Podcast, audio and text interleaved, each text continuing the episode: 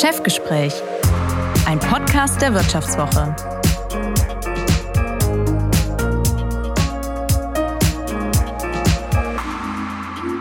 Mein heutiger Gast im Chefgespräch ist demnächst auch Host dieses Podcasts und zwar im Wechsel mit mir. Er kann auf dem Klavier improvisieren von Beatles bis Blues, was er aber nur macht, wenn er in einer Kneipe sitzt und schon reichlich Wein geflossen ist. Als Kind war er Balljunge und Linienrichter bei den European Open am Roten Baum und sammelte Bälle unter anderem für Steffi Graf und Ivan Lendl. Später dann hat er Slavistik, Geschichte und Politologie studiert und dazu eine Weile sowohl weit im Westen in Florida als auch tief im Osten Osten in St. Petersburg gelebt. Als Journalist wurde er einmal vom Club der Donaldisten ausgezeichnet für eine Glosse über die Vogelgrippe und ihre Auswirkungen auf Entenhausen. Lange war er bei der Financial Times Deutschland, zuletzt zehn Jahre Chefredakteur des Magazins Kapital, ehe er im März zu uns zur Wirtschaftswoche kam. Und damit herzlich willkommen, Horst von Butler. Dankeschön. Horst, du wirst gleich hier im Podcast Mario Kohle, den Chef von Enpal, interviewen, also dein erstes Chefgespräch führen. Aber wir haben uns gedacht, wir nutzen die ersten zehn Minuten mal, um dich, den inzwischen gar nicht mehr ganz so neuen Chefredakteur der Wirtschaftswoche, unseren Hörern und Hörerinnen ein bisschen vorzustellen. Wann wusstest du denn eigentlich, dass du Journalist werden willst? Das ist immer eine gute Frage. Erstmal freue ich äh, mich total, dass ich hier einsteigen kann, dass ich mitmachen kann. Äh, äh, das ist ja unser Flaggschiff-Podcast hier bei der Wirtschaftswoche. Und du machst das ja richtig gut jede Woche. Und ich freue mich einfach, dass ich das im Wechsel machen kann. Ich glaube, ich wollte, ich wollte gar nicht unbedingt nur Journalist werden. Ich habe schon sehr, sehr früh als Kind geschrieben. Also schon mit sieben oder acht Jahren die ersten Gedichte. Und wie das so ist, dann läuft der Weg über die Schülerzeitungen. Man träumt dann zwischendurch irgendwie, ob man vielleicht doch, eigentlich wollte ich Drehbuchautor werden aber dann haben mir immer kluge Onkels und Tanten gesagt, dass das vielleicht schwierig ist, davon zu leben. Und dann habe ich die sichere Variante gewählt. Okay, aber jetzt vielleicht so mit Netflix. Ähm, das stimmt, ich kann noch du vielleicht ähm, ordentlich auch Geld verdienen können. Ich habe den Traum auch nicht aufgegeben. Also ich irgendwann, ein Drehbuch muss irgendwann noch mal drin sein. In, in meinem Kopf schwirren wirklich tatsächlich verschiedene Ideen vom, vom Tatort bis zu Serien. Okay, ähm, gut. Also ich fände es ganz gut, wenn du noch ein Weilchen erstmal bei uns bleibst. Ich auch, ich auch. ähm, und deswegen natürlich auch direkt die Frage nachgelegt, was ist denn vielleicht im Unterschied zum Drehbuchautor das wirklich allerbeste am Journalistenberuf? Ich finde, als Journalist hat man äh, das Privileg, dass man ständig in andere Leben eintauchen kann. Äh, das wird ja manchmal so ein bisschen verwechselt, so dass man da irgendwo seine Nase reinsteckt. Das gehört natürlich auch dazu, aber mir macht das einfach Spaß, so in diesen Maschinenraum der Wirtschaft reinzuschauen. Ich bin wirklich ein mhm. leidenschaftlicher Wirtschaftsjournalist und es gibt so viele spannende äh, Themen und Umwälzungen, die ganze Geopolitik bis jetzt zur künstlichen Intelligenz. Und ich liebe das einfach so dabei zu sein und das über Menschen zu erzählen. Man kommt auf auch oft über, über Zahlen zu den Geschichten. Also ich, mhm. mein Gehirn kann da auch ähm, schwer abschalten eigentlich. Also ich bin wirklich mit Leib und Seele Wirtschaftsjournalist. Mhm. Ja, ich finde, man merkt das ja immer so im Gespräch mit äh, Freunden oder wenn man mal auf einer Party gefragt wird, was machst du denn, dass man, dass wir eigentlich das Privileg haben, dass wir jeden Tag jedem Menschen eigentlich dumme Fragen ja, stellen dürfen. Es ist wirklich ein Privileg und man äh, ist natürlich auch so, kann sich sehr breit aufstellen. Also, dass man nicht nur an einem Thema immer eine Tätigkeit macht, sondern mal beschäftigt man sich mit dem, ein Unternehmer, ich habe jetzt sehr viel über Wärmepumpen gelernt, die, die vergangenen äh, Wochen Privileg. und Monate. Äh, habe aber natürlich äh, zum Beispiel, ich werde jetzt nie vergessen, als ich hier angefangen habe bei der Wirtschaftswoche, da war ja gleich die, diese drohende Finanzkrise mit der Silicon Valley Bank und da kam sehr viel hoch, als ich bei der Financial Times Deutschland war. Da habe ich viel zur Finanzkrise gemacht. Ich war 2011 mhm. dann auch in den USA. Also da kam so ganze, so, so wie so, so Gehirnwindungen zuckten dann die ganze Zeit und da kamen so alte Erinnerungen und natürlich auch altes Wissen hoch über Finanzkrisen. Und was nervt manchmal? am Leben als Journalist? Ach, ähm, es nervt natürlich äh, vieles. Also ich liebe diesen Beruf und manchmal hasse ich ihn auch, weil man immer diese verschiedenen äh, Wellen und Debatten um die Medien hat. Also mich belastet so ein bisschen die mhm. Diskussion äh, über, Journal über Journalismus oder über Medien und man wird ja auch ein bisschen immer so in Mithaftung genommen. Also wenn man irgendwo auch steht auf diesen Partys, wo du gesagt hast, und da geht so das Geschimpfe über die Medien los. Mhm. Ich finde, es gibt nicht die Medien und es, äh, es einfach gibt ein breites Feld und ähm, bloß natürlich gibt es bei uns Fehler und Verirrungen und ähm, wir schießen manchmal über und Herdentrieb. Aber zwischen all diesen ganzen Wellen und diesem Überschießen gibt es sehr, sehr viele gute Journalistinnen und Journalisten, die einfach ähm, unter anderem bei der Wirtschaftswoche, was wirklich eine tolle Truppe ist mit einem breiten Fachwissen oder einem guten Kompass. Und was war denn die äh, Geschichte, auf die du am meisten stolz bist? Also ich glaube, man will als Journalist immer, äh, es gibt so zwei, man macht ja viele Geschichten und manche gefallen einem im Rückblick und manche nicht, aber es gibt so zwei, drei Geschichten, an denen man gewachsen ist, würde ich sagen, wo man einfach sagt, da hat man etwas gemacht, was es ich habe immer gedacht, man muss ab und zu mal eine Geschichte schreiben, an der man im Archiv nicht mehr vorbeikommt, wenn jemand später mal sozusagen darüber recherchiert. Und ich durfte mal als äh, Reporter, da haben wir sehr lange dran gearbeitet, in den Außendienst von Wirth reinschauen. Äh, Wirth, also mhm. der, der Schraubenhändler, mhm. ein sehr verschlossenes Unternehmen, hat aber die größte festangestellte Außendiensttruppe der Welt, also 50, über 50.000 Verkäufer. Wir haben lange daran gearbeitet, dass ich wirklich mitfahren durfte und mal hinter die Kulissen dieser Vertriebsorganisation schauen durfte. Und da war, bin ich in Deutschland mitgefahren, im Ausland mitgefahren, habe mit Niederlassungsleitern gesprochen, mit der Geschäftsführung und, ähm, und das war tatsächlich, äh, da habe ich mal so ein Unternehmen geknackt von innen, weil die mich auch ziemlich ungefiltert diese ganzen Verkaufsmethoden haben äh, ja so beschreiben lassen und auch erfahren lassen.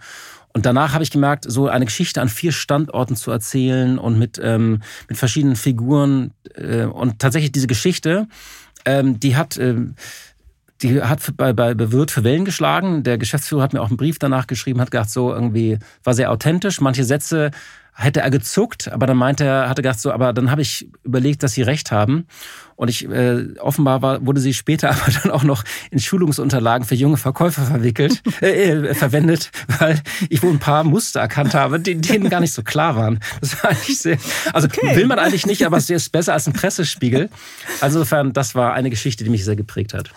Das stimmt. Wie lange hast du daran äh, gearbeitet? Also wirklich so von der ersten Idee bis dann Ach, das zieht sich immer über Monate hin, wobei ich finde immer, wenn dann über Geschichten steht, äh, hat jemanden äh, dreiviertel Jahr lang begleitet. Man macht das ja nicht ausschließlich, aber es war schon mhm. eine Geschichte, die sich von den Terminen über mehrere äh, Wochen gezogen hat ähm, äh, und äh, mehrere Interviews, die ich geführt habe. Das war schon, das war schon eines der großen Geschichten in dem Jahr, die ich gemacht habe. Das war 2008, glaube ich. 2007 oder 2008. Das ist echt, oh, ich, ich zuck gerade. Das ist echt schon ganz schön lange her. Ja, ein bisschen besser von gestern. Ne? Ja, vielleicht müssen wir jetzt einfach mal schauen, ob die Schulungsunterlagen von Wirt demnächst auch nochmal aktualisiert werden müssen oder ob das von zeitloser Schönheit ist. Aber apropos Zeitmanagement, eine Sache, die mir bei dir aufgefallen ist, auch weil ich es bei dem einen oder anderen Chef schon anders erlebt habe, ähm, das ist die Tatsache, dass du in Redaktionskonferenzen sehr pünktlich bis überpünktlich ähm, erscheint. Man muss also wissen, ähm, wir haben 9.15 Uhr eine Redaktionsbesprechung auf der, jetzt muss ich mich gerade mal orientieren, auf der westlichen äh, Seite ähm, des Gebäudes und ich sitze meist auf der östlichen Seite. Das ist jetzt auch nicht endlose Weiten, aber vielleicht so ja, 30, 40 Meter. Und wir haben vorher immer noch im Ressort bei uns so eine kleine virtuelle Besprechung und manchmal muss ich direkt äh, rübersprinten. Aber ich schätze das sehr, weil ich eben auch schon manchmal erlebt habe, so in Redaktionsbesprechungen, dass die gesamte Truppe dann erstmal so zwei, drei Minuten wartete, bis der Chefredakteur ähm, reinschritt. Ähm, weil das ja auch so eine Macht Machtgeste vielleicht einer gewissen Generation ist. Was ist denn dein Eindruck? Ist das eine Machtgeste, die seltener wird? Und was sind vielleicht die zeitgemäßeren Machtgesten jüngerer Chefs? Also, ähm, danke, dass, dass ich noch jung bin. Ich bin jetzt also 47, dass du mich noch für jung hältst. Wobei das echt ein ganz cooles Alter ist irgendwie. Man ist so irgendwie, ich finde so, so mit 40ern, weil man, dann ist man nicht mehr der Jungspund, aber auch noch nicht der alte Sack. Also man ist wirklich so, ist eine gute Spanne, wo man noch was machen kann. Also, äh, ich bin einfach ein pünktlicher Mensch und äh, wenn ich jetzt nicht irgendwie aufgehalten werde, äh, versuche ich pünktlich zu sein, aber ich habe noch nicht so drüber nachgedacht. Das ist eine interessante Beobachtung. Es wäre auch völlig ineffizient, wenn ich jetzt die ganze Redaktion da minutenlang warte, weil die möchten ja Entscheidungen irgendwie oder wir wollen diskutieren und dann muss sie ja loslegen an dem Tag. Von Machtgesten halte ich überhaupt gar nichts. Ähm, ich glaube auch, die sind tatsächlich, ähm, also diese klassischen Machtgesten von Vorzimmer bis irgendwie ähm, ja, ich war keine Ahnung, in den 70er Jahren haben Chefredakteure ja noch äh, mit ja. Aschenbechern durch Räume geschmissen. Ich glaube, das ist die Aufgabe von Chefs, ist es, ähm, Energiefelder zu erzeugen und, und Energieströme zu lenken. Das heißt, hier gibt es so viele gute Ideen in der Redaktion und ich muss halt versuchen, diese Ideen die auf den Tisch kommen, irgendwie denen einen, einen Raum zu geben und Form zu geben. Das heißt, ich muss die Freiheiten schaffen, dass sich diese Ideen entfalten können. Also da diskutiert man über Ressourcen. Und ich muss halt gucken, wenn eine Idee da ist, dass ich nicht durch Ja oder Nein sie gleich wieder tot mache. Mhm. Weil äh, ich habe mal gelernt von meinem Mentor, ich bin kein, der hat immer gesagt, ich bin kein Themenschnellgericht. Das heißt, wenn ich sage, irgendwie ist doch kein Thema, dann ist die Debatte tot. Und ich versuche immer, Debatten laufen zu lassen, dass sich Energie erzeugt. Man hat so viel Fachwissen und Kreativität. Deswegen bin ich so, ach, von Machtgesten auch mit Tür auf oder Tür zu. Ähm, da bin ich ziemlich direkt. Ich gehe auch gerne durch die Redaktion und aber habe nie drüber nachgedacht, ob das jetzt modern ist oder nicht, sondern ich mache das einfach. Ich bin sehr leidenschaftlicher Journalist und ich versuche möglichst authentisch da zu sein. Aber jetzt muss ich ja immer pünktlich sein, wo du es gesagt ja, ja, hast. Also jetzt ist es hier für, für alle äh, öffentlich äh, festgehalten. Also genau, jetzt äh, kannst du nicht mehr zurück. Ähm, deswegen vielleicht abschließend die Frage, was macht denn vielleicht jenseits von, von diesem Führungsstil, den du gerade schon beschrieben hast, aus deiner Sicht einen guten Chef aus? Oder was hattest du vielleicht auch an Chefs, äh, wo du gesagt hast, okay, das hat mich wirklich geprägt, das habe ich sehr geschätzt, menschlich? Also ich glaube tatsächlich, diese, man kann das jetzt natürlich nicht auf jede Branche ähm, übertragen, aber man braucht neben der äh, äh, Klarheit braucht man tatsächlich, muss man heute Motivator und Antreiber sein. Also ich glaube, dieses, diese Ermöglichung von Kreativität ist in unserer Branche ganz wichtig. Ähm, man braucht dann, äh, also man braucht dann aber irgendwann auch Klarheit in den Entscheidungen, also auch eine gewisse Schnelligkeit. Ähm, ich finde es aber ganz wichtig, äh, man muss sehr, sehr viel kommunizieren und manchmal noch sehr viel mehr als früher. Und auch da, mhm. da habe ich zum Beispiel auch sehr viel lernen müssen, weil vieles schwirrt in meinem Kopf rum und habe ich gemerkt, das ist mir allen gar nicht so klar, dass mir das schon klar war. Äh, also kannst du mir übrigens auch sehr gerne spiegeln, wenn ich mal mehr kommunizieren soll. Ähm, und tatsächlich, ich habe mal etwas gelernt, äh, einen schönen Begriff, übrigens im Zuge der Wirt-Recherche, weil da ging es sehr viel über Druck. Also wie, ob, ob, und wir stehen ja auch unter Druck. Und da hat mir einer der Geschäftsführer gesagt, die Kunst ist es, es gibt Druck, gibt es Angstdruck, nannte er das. Das heißt, dass man Menschen so unter Druck setzt, dass sie irgendwann Angst haben, Entscheidungen zu fällen und ihren Job gut zu machen. Er sagte, äh, er sprach von Sog. Also ein Sog, den man erzeugen muss. Also das mhm. heißt, ein Sog ist auch Druck, aber er reißt jemand mit. Und ich glaube, man mhm. sollte nicht jemanden runterdrücken, sondern jemanden mitreißen. Und ich glaube, die eine der großen Aufgaben von Chefs ist es, einen Sog zu erzeugen bei auf. Das ist, glaube ich, vor allem in kreativen Berufen, aber auch in anderen. Mhm. Dann bin ich jetzt mal gespannt, was du aus Mario Kohle, dem Chef von Enpal, noch so herauskitzelst. Viel Spaß im Chefgespräch. Dankeschön. Über seinen Namen wird bei jedem Interview gewitzelt, dass ausgerechnet das am schnellsten wachsende Solarunternehmen von einem Mann geführt wird, der das fossile Zeitalter im Namen trägt. Mario Kohle. Er war fünf Jahre alt, als die Mauer fiel und er wuchs in Strausberg auf. Das ist eine kleine Stadt in Brandenburg östlich von Berlin. Ein bisschen DDR-Erfahrung ist also in seiner Biografie. Sie hat ihn auch geprägt, wie er sagt. Auch weil sein Großvater ein bekannter Fußballer in der DDR war. Der Enkel aber stürzte sich in den Kapitalismus. Er studierte BWL und das an der Kaderschmiede der Kapitalisten an der WHU. Und er gründete gleich zweimal. Einmal ging es um einen Marktplatz, um schnöde Klicks, die sogenannte Lead-Generierung, danach um nichts weniger als um die Rettung der Welt. 2017 gründete Mario Kohle Enpal zusammen mit Viktor Wingert und Jochen Ziervogel. Anfangs trat das Startup unter dem Namen Evergreen im Markt auf und der USP lautete, das Startup Evergreen kümmert sich um Solarlösungen. Also noch recht schnöde und langweilig. Fünf Jahre später, also 2022, war Enpal das am schnellsten wachsende Unternehmen Deutschlands. Der Umsatz hat sich im vergangenen Jahr mehr als verdreifacht von 110 auf knapp 4 Millionen Euro. Und man munkelt, dass es sich dieses Jahr nochmal mehr als verdoppeln könnte. 30.000 Kundinnen und Kunden zählt Enpal inzwischen und über 2.000 kommen pro Monat dazu. Enpal wurde auch das erste grüne Einhorn, also mit einer Milliarde Euro bewertet. Inzwischen gab es einige Finanzierungsrunden und die Bewertung ist auf über zwei Milliarden Euro gestiegen. Und zu den Investoren gehören unter anderem Softbank und Leonardo DiCaprio. Mario Kohl hat einmal gesagt, dass er die Plattitüde mag, wer glaubt, etwas zu sein, hört auf, etwas zu werden. Und er hat sich selbst einmal als Insecure Overachiever bezeichnet. Und was er damit meint, das wird er uns gleich erzählen. Herzlich willkommen, Mario Kohle. Vielen Dank für die Einladung. Ähm, danke, dass ich hier sein darf. Ja, Mario, ähm, vielleicht kurz vorab, äh, wir duzen uns im Podcast, das ist so unter Gründern in der Startup-Szene üblich, wo wir uns auch kennengelernt haben. Und das heißt, wir duzen uns nicht, äh, weil wir jetzt irgendwie Kumpel sind, aber als Gründer äh, gehört das ja zum guten Ton. Es ist übrigens gar nicht so einfach, was über dich herauszubekommen, denn ich konnte es selbst kaum glauben, es gibt keinen Wikipedia-Eintrag über dich und es gibt auch keinen über NPAL. Wie kann das sein? Das ähm, ist eine gute Frage. Das solltest du wahrscheinlich eher Wikipedia fragen, weil die ja darüber auch entscheiden, wer da jetzt wann gefeatured oder äh, beschrieben wird. Ähm, eigentlich eine gute Frage, ja. Wusstest du das gar nicht? Ähm, ich weiß das, aber das ist jetzt nicht so das Wichtigste, wenn ich jeden Morgen aufstehe, worüber ich nachdenke. Ja, es gibt ja Menschen, die, wenn die wichtig werden, äh, sich darum kümmern, dass irgendjemand über sie einen Eintrag schreibt. Äh, das, ähm, nee, das, das ist jetzt nicht ganz oben auf meiner Prio-Liste. Ja, kann ich ähm, verstehen. Wenn man, wenn man, wenn man schnell wächst, dann ähm, hat man eine ganze Menge von Herausforderungen jeden Tag. Und das ist jetzt keine der, der Top-Herausforderungen. Anders gefragt, was müsste denn in einem Wikipedia-Eintrag über dich unbedingt drinstehen?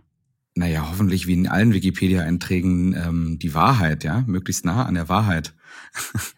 Und, was gehört ähm, zu dieser Wahrheit dazu? Also du kannst jetzt nicht die ganzen Einträge nennen, aber wo du sagst, was wäre dir wichtig, was da drin stehen müsste? Also ich, also ich glaube, was da drin stehen sollte, finde ich eine interessante Frage, ehrlich gesagt, habe ich noch gar nicht so drüber nachgedacht.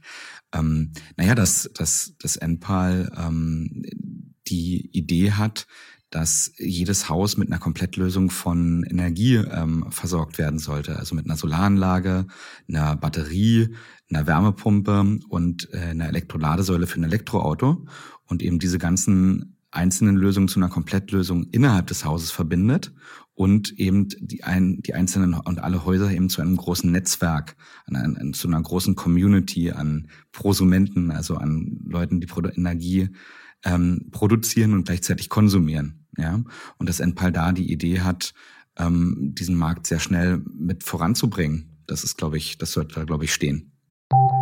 Nach einer kurzen Unterbrechung geht es gleich weiter. Bleiben Sie dran. Mein Name ist Dr. Tillmann Rümenapf, niedergelassener Kinder- und Jugendarzt hier im Ennepe-Ruhr-Kreis. Die Einführung der Telematik sehe ich durchaus als Chance, aber aktuell fällt das System oft aus und es gibt viel zu wenig technischen Support. Dafür geht eine Menge Zeit drauf, in der ich die Kinder nicht genügend betreuen kann. Das muss sich ändern. Die besondere Nähe der niedergelassenen Haus- und Fachärzte ist in Gefahr. Was die Gesundheitspolitik jetzt dringend ändern muss, erfahren Sie auf rettetdiepraxen.de. Kann ich verstehen, bei dem fiktiven Wikipedia-Eintrag über dich würde ich ganz gerne woanders noch beginnen, bevor wir auf Enpal zu sprechen kommen, und zwar auf deine Kindheit. Du bist ja in Strausberg aufgewachsen, das ist eine kleine Stadt in Brandenburg. Wie sehr hat dich diese Zeit geprägt? Ja, mein, ähm, also ich glaube, ich hatte das schon mal gesagt, man, dass ich irgendwann mal gehört habe, man, dass man Mario aus Strausberg, aber nicht Strausberg aus Mario rauskriegt. Also es, es macht ja was mit dir, wenn irgendwie du mal so um Bananen anstehst, ja, und auch irgendwie so ein, so ein System, was vorher Jahrzehnte da war, irgendwie sich ändert, ja, egal, also als ich in der ersten, in die erste Klasse gekommen bin, hatte sich das System gerade geändert. Genau, du warst fünf war Jahre alt beim Mauerfall, ne? Du warst fünf Jahre alt beim Mauerfall, das heißt, aber du erinnerst trotzdem, dass du irgendwo mal angestanden äh, bist als Kind? Ja, es war tatsächlich wirklich meine früheste Kindheitserinnerung, dass ich das, äh, dass ich das noch weiß, ja. Und ähm, nee, das war, das war, das war sehr spannend. Und auch Strausberg ist jetzt nicht gerade der, der Nabel der Welt. Das ist irgendwie so die, die letzte ähm, S-Bahn-Haltestelle aus Berlin. Und der eine oder andere kennt es halt auch wirklich, weil er da mal in der, in der S-Bahn eingeschlafen ist, ja, und in Strausberg nachts aufgewacht. ähm, also so ist so, so und ähm, nee, und ich, ich hatte eine, ich hatte eine ganz tolle Kindheit, ja. Ich habe das Glück, eine wahnsinnig tolle Familie zu haben.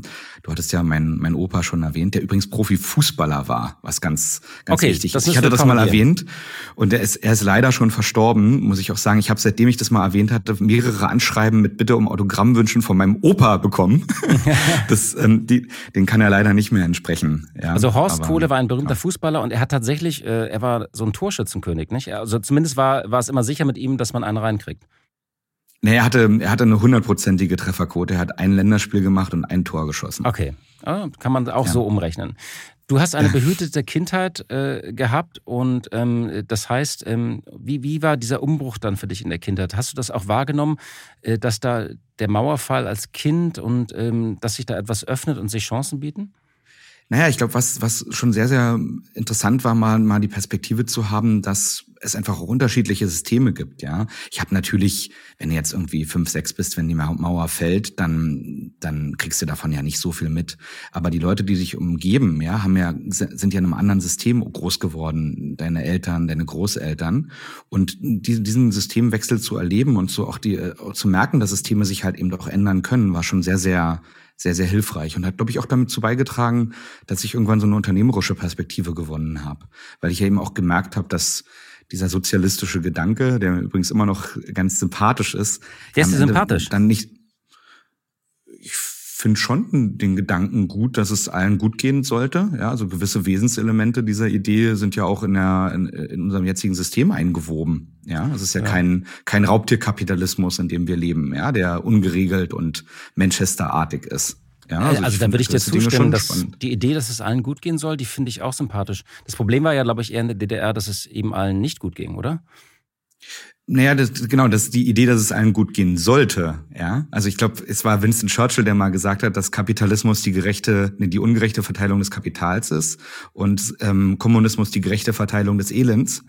und ähm, und ich habe dann schon, äh, das, das wollte ich auch sagen, ich habe schon Kapitalismus als das mit Abstand geilste Tool erlebt, um was hinzukriegen, ja, und auch Wohlstand zu schaffen. Und auch dann, wenn man in, wenn viele Leute auch Unternehmer, die vielleicht so Wohlstand für sich generieren, damit irgendwie mehr oder weniger automatisch auch Wohlstand für andere generieren. Das, das ist irgendwie das, das Beste, was uns Menschen bislang eingefallen ist, meiner Meinung nach, um tatsächlich Wohlstand für viele zu kreieren und auch tatsächlich Impact zu haben. Und dieses Tool habe ich natürlich dann auch zu schätzen gelernt, ja, insbesondere als ich dann an die WHU gegangen bin, um da zu studieren, da ähm, habe ich das natürlich nochmal, dieses Tool in seiner ganzen, in seiner Gänze kennengelernt. Ja, aber für, es war für mich eben nicht selbstverständliches, sondern es war eher was, an was ich rangeführt wurde, ja, weil ich wie gesagt aus einer Gesellschaft kam, die so nicht gedacht hat. Vielleicht nochmal, bevor wir auf die WHU kommen, warst du ein guter Schüler? Ich war ein Megastreber.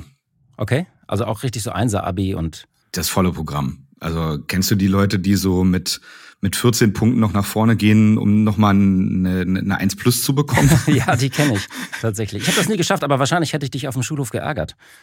Wahrscheinlich, wahrscheinlich schon, ja. Ähm, ähm, haben auch ein paar Leute probiert, aber mir war es zu dem Zeitpunkt einfach so wichtig, ein gutes Abi zu machen, um ein Stipendium zu bekommen, weil ähm, ich unbedingt studieren gehen wollte.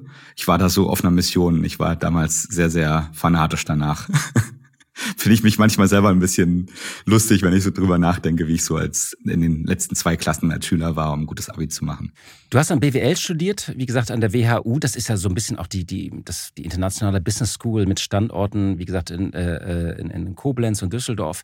Äh, wie sehr war das damals eine andere Welt für dich? Naja, das ähm, war für mich, der ich sozusagen, ja, Strausberg ist ja auch sehr, sehr, ähm, sehr hohe, also sehr, sehr eine sehr einfache Stadt, ja, und ähm, das war für mich schon eine neue Welt. Da war, das war schon eine Riesenumgewöhnung. Ja, ich, ich wusste auch gar nicht, dass man so auf seinen T-Shirts so, so Embleme haben kann und so, ja. Das musste also ich alles so, lernen. Markenklamotten irgendwie. Ja, so Markenklamotten und so, ja. Das war für mich äh, total spannend. Ich wollte dann auch mal welche haben und so, ja. Also so, so Polo, oder, Polo so. oder Lacoste oder Hilfinger oder was trägt man da dann? Ich weiß gar nicht, was das war, ja, irgendwie sowas. Ja, oder, ja. Und konntest du dir das also, da das, schon leisten oder? Äh? Na, ich hatte ja, ich hatte ja ein Stipendium, deshalb konnte ich mir ab und zu mal auch sowas kaufen, ja, aber, aber nicht so richtig. Und die Studiumszeit, äh, hast du die genossen? Also war die, da hast du ja auch äh, viele Menschen kennengelernt, die später auch noch wichtig wurden dann in deiner Karriere. Aber war das eine gute Zeit? Das war insgesamt eine sehr, sehr arbeitsreiche Zeit, ja. Also die WHU ist ja dafür bekannt, dass man da echt viel lernen und auch arbeiten muss, ja. Aber es ist natürlich ein unfassbar unternehmerischer Ort von ganz vielen Leuten, die was schaffen wollen, ja. Und ich, ähm, wenn man einfach da auch andere sieht, die irgendwie so einen Traum haben, eine Firma zu gründen, eine PowerPoint-Präsentation machen und dann so Geld einsammeln, das, das kannte man ja damals vor der Höhle der Löwen noch gar nicht so richtig, dass das so möglich ist in der breiten Öffentlichkeit, ja. Das war schon ein wahnsinnig inspirierender und anspornender, anspornender Ort. Ja, und für mich, wie gesagt, auch der, der perfekte Kulturclash nach meiner, nach meiner Kindheit. Und das fand ich im Nachhinein bin ich da total äh, unfassbar dankbar dafür, diese, diese Möglichkeit gehabt zu haben, ja, da, da ähm, studieren zu dürfen. 2008 kam dann die erste Gründung äh, mit einem Schulfreund, also nicht von der WHU, und zwar Robin Behlau, den kanntest du noch aus Schulzeiten. Ihr hattet da auch mal ein Fußballturnier zusammen organisiert. Und diese Idee hieß Käuferportal. Das ist ja ein recht schnöder Name eigentlich. Was war die Idee dahinter? Ja, also, also ich muss ergänzen, dass das wirklich der Schulfreund war. Ja, das war mein, mein bester Freund von der Schule und wir hatten immer den Traum, was zusammen zu machen. Und wir hatten eigentlich die Idee, uns ein Modell zu nehmen, womit man eigentlich auch schnell Geld verdienen kann. Damals war Finanzkrise und wir haben halt gemerkt, dass ähm, es gibt so beratungsintensive Produkte wie Treppenlifte, Küchen und eben dann auch irgendwann Solaranlagen, wo Leute einen guten Anbieter suchen und ähm, die Anbieter, die das anbieten, notwendigerweise damals, gerade damals, nicht so richtig online waren. Ja, ich erinnere mich da noch an Gespräche mit Treppenliftanbietern, die gesagt haben, ja, unsere Kunden sind doch nicht online. Ja? Das ist eine bestimmte, und, eine bestimmte tolle Erfahrung, mit so einem Treppenliftanbieter zu sprechen, oder? Es war mega geil, weil wir haben die ganze Industrie kennengelernt, weißt du? Wir haben so Kopierer, Hersteller kennengelernt. Ich habe so vierstündige äh, Vorträge über Kopierer damals gehört und so von den Herstellern dann in so Schulungen. Also wir haben wirklich eine ganz große breite Masse an Industrie kennengelernt. Das war das war mega spannend. Das war das war super cool. Also ich habe das ähm, das war eine ganz ganz lehrreiche Zeit. Ja. Du hast mal über diese Zeit gesagt, dass mangelnde Kompetenz durch Wahnsinn ersetzt wurde. Ihr habt im Büro geschlafen, habt im Fitnessstudio geduscht. War das alles so ein bisschen so im Rückblick so auch ein bisschen eine Verklärung oder war das wirklich so chaotisch? nee, es war tatsächlich wirklich so. Also wir hatten, wir haben gestartet und dann kam die Finanzkrise und wir haben dann wirklich kurz Kassensturz gemacht, äh, Robin äh, und ich, und haben gesagt, okay, warte mal ganz kurz, lass mal kurz überlegen. Also wir haben eigentlich, wir haben eigentlich kaum Beruf, keine kaum unternehmerische Erfahrung. Eigentlich haben wir auch keine Berufserfahrung. Wir haben das Modell gerade ganz neu noch nicht so richtig verstanden. Ähm, wir haben viel zu wenig Geld geraced. Also eigentlich haben wir keine Chance, wenn man es mal, wenn man mal so so nimmt, ja. Und das Einzige, was wir haben, ist, wir haben halt unseren Wahnsinn. Wir haben, haben gesagt, okay, jetzt, jetzt pennen wir halt so lange im Büro, bis wir entweder profitabel sind oder es eben nicht hingekriegt haben und pleite sind. Ja, und haben es dann tatsächlich geschafft, profitabel zu werden auf kleiner Flamme. Aber das hat sich damals auch so in den Charakter eingebrannt, ja, so eine Krise und darin bestehen zu müssen und es aber auch zu schaffen, wenn man hart arbeitet, ja, also mit ganz viel Enthusiasmus, aber eben auch mit Blutschweiß und Tränen, ja. Also es, weil Unternehmertum kann ja auch sehr hart sein, ja. Und das, das, das war hat damals schon unseren Charakter, glaube ich, auch sehr geprägt. Das war ja eine recht lange Zeit. Also 2016 kam der Verkauf. Ich glaube, du bist dann äh, vorher schon raus. Aber als ihr die Firma verkauft habt an ProSieben, äh, da waren es immerhin schon 500 Leute und 50 Millionen äh, Umsatz. Der Außenumsatz war dann noch mal höher, aber sozusagen der, der, der normale Umsatz. Äh, das, äh, wie, wie seid ihr da so stark gewachsen? Wie habt ihr es dann doch hinbekommen, irgendwie aus diesem Chaos so eine richtige Company zu machen? Naja, ich glaube, wir, wir ähm, kannten uns halt aus Schulzeiten schon seit der siebten Klasse, hatte Robin mich mal gefragt, ob ich mich neben ihn setzen möchte. Und wir, ähm, wir wurden, glaube ich, nach ein paar Wochen auseinandergesetzt, weil wir nur gequatscht haben. Aber wir waren halt, wir hatten ein unfassbares Vertrauensverhältnis, ja, was man so fast so ein brüderliches Verhältnis, würde ich sagen. Und wir haben uns halt super stark reflektiert immer und uns immer gesagt, okay, was ist die Wahrheit? Ähm, ich habe so einen, so einen Spruch, den ich sehr liebe, der ist Never believe your own bullshit. Ja, und ähm, haben uns immer wieder versucht zu reflektieren, immer wieder nach der besten Lösung zu suchen, gerade auch für den Kunden nach der besten Lösung zu suchen, immer wieder zu überlegen, wie kriegen wir die besten Leute, wie, wie, wie, wie kann man denen richtige Organisationsstrukturen bauen, dass die gut funktionieren können. Und haben halt einfach mit wahnsinnig viel Herzblut, das war ja unsere erste Firma, uns da immer jeden Tag versucht, ein kleines bisschen zu verbessern gegenüber zum Vortag. Und am Ende kommt dann halt eben was zusammen. Und dann kam äh, Pro7 und die wurden auf euch aufmerksam und ähm, hattet ihr dann sofort die Idee, ja, wir müssen jetzt verkaufen und da so ein Exit schaffen? Naja, es war eher so, dass wir den Exit-Prozess dann getriggert haben. Das, da gab es verschiedene Gründe, aber wahrscheinlich war einer der gewichtigsten, wir hatten halt dieses, dieses Solaranlagen. Ähm, Produkt auch bei uns, ja. Und ich habe, als ich bei Solaranlagen so ein bisschen Research gemacht habe, eigentlich so zwei Dinge gelernt, die mich wirklich nachhaltig mein Denken geprägt haben. Die, die, die eine Sache war, ey, das, was wir Klimawandel nennen, das ist eine tatsächliche existenzielle Bedrohung für uns Menschen. Weil ich dachte vorher immer, na ja, gut, wenn es so schlimm wäre, dann würden wir ja schon alle längst was geändert haben. Aber es war so schlimm und ähm, wie ich es damals wahrgenommen habe und eigentlich noch schlimmer, als ich es vorher dachte. Und die zweite Sache, die ich hatte, war, und das habe ich durch Solaranlagen halt eben gesehen, wir Menschen hatten auch 2015, 2016 schon längst die Technologie erfunden mit Solaranlagen, mit Elektroautos, mit Batterien, die den Klimawandel komplett stoppen wird. Und äh, wir mussten sie bloß noch schneller ausrollen und schneller skalieren. Ja, und mit diesen beiden Erkenntnissen, äh, dass es schlimm wird, wenn wir es nicht tun und dass wir es tun können und alles schon erfunden ist, ja, ähm, da konnte ich irgendwie, da habe ich irgendwie eine, eine riesige Chance gesehen und hatte ich einfach wahnsinnig Lust, das zu mitzubauen, was heute Enpal ist. Mhm. Ja. Also das heißt, du hast ein anderes Thema für dich entdeckt. Das war ja, du hast mal gesagt, das war schon ein toller Exit für dich, die erste Firma äh, Käuferportal. Das heißt heute, glaube ich, Around Home. Dachtest du in dem Moment so, äh, ich habe es geschafft, ich bin jetzt äh, Millionär? Nee, ich glaube nicht. Also nee? ich glaube, ähm, ja, wenn man mal so eine Firma verkauft, das ist ja schon irgendwie cool, gerade weil man auch dann seinen Eltern und seinem Umfeld mal zeigen kann, guck mal, das ist tatsächlich was, ähm, das hat natürlich tatsächlich eine Auswirkung, ja. Also man, ähm, das ist das schon cool, ja. Aber eigentlich war, guck mal, ich war da glaube ich 31. Ich, da war der diese diese Lust jetzt weiter was zu schaffen und jetzt mal so was wirklich Großes zu schaffen und zu bauen, die war viel viel viel viel bestimmender.